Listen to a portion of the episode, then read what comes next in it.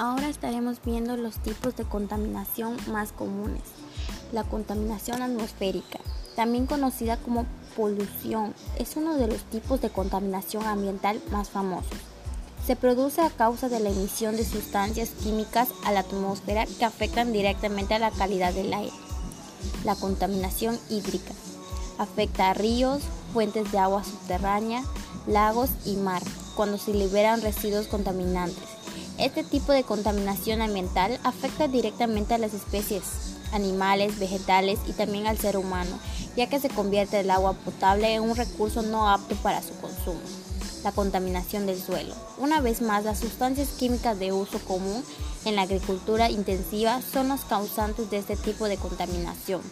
Aunque no son las únicas, las bacterias de los teléfonos móviles, por ejemplo, las pilas o los vertederos también liberan sustancias nocivas que se filtran en el suelo. Los principales afectados de este tipo de contaminación son las plantas, árboles y cultivos.